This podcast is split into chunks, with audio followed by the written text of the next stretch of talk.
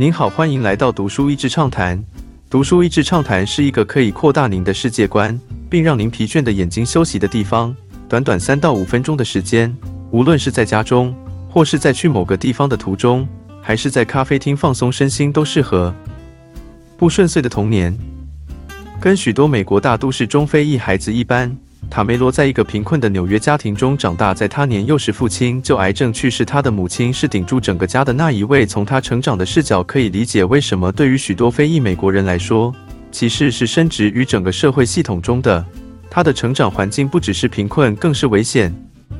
卡梅罗讲到哥哥被枪杀，自己的好兄弟被枪杀，还有继父用药过量死亡等等的经历。因为打球，让他免于毒品和暴力的影响。而当他有天意外的发现，受到良好教育的母亲，竟然是在一个学校当中当清洁工，只为了维持家庭生计，更是暗自决定必须让妈妈负担减轻。成为球员后直面现实，卡梅罗充分经历到从被歧视的身份进入到被看见的光环当中的人情冷暖以及社会现实的那一面。他也讲到 NBA 的世界当中，球员必须具备的体格，否则面对竞技场般的冲撞和体能极限的考验。当你受伤时，也是会面对残酷的淘汰。卡梅罗人生中也有几位重要的伯乐，包括他中学的教练如何教导他纪律的重要，还有他大学时代的教练看见他具备打职业比赛的潜力，硬是不让他留在学校。在卡梅罗自己都不确定未来时，推他一把向更高的境界前进。成功不一定是兴趣。本书最令人感触的是，卡梅罗最大的兴趣不见得是篮球。但那却是他改善生活最有力的一条道路。常常我们讲到这些成功人士，世俗都会告诉我们，是他们对某个事物的热情以及他们的天赋才能才让他们成功的。但现实的是，对一部分的人来说，追求自己的热情可能是一种奢侈。以卡梅罗来说，他幸运的拥有才能再加上想要脱贫的意念，以及一些贵人适时的相助，才造就了后来的成功。但是在书中，卡梅罗不断提到。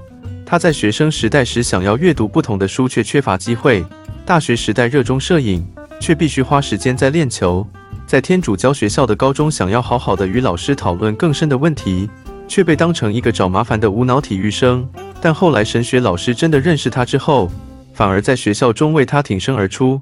卡梅罗写这本书，是想要让更多人知道，仍然有许多人困在这样的环境和体制当中，而他也要尽他的那一份力量。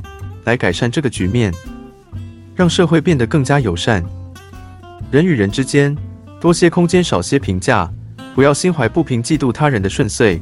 虽然这是困难的，但值得我们追求，因为我们从来没办法知道别人过去曾经历过什么样的困难，或是正在面对什么样的挣扎。好好扮演你的角色，好好过每一天，数算所有值得感谢的事情，把善良和感恩的主导权握在自己的手上。让社会变得更加友善。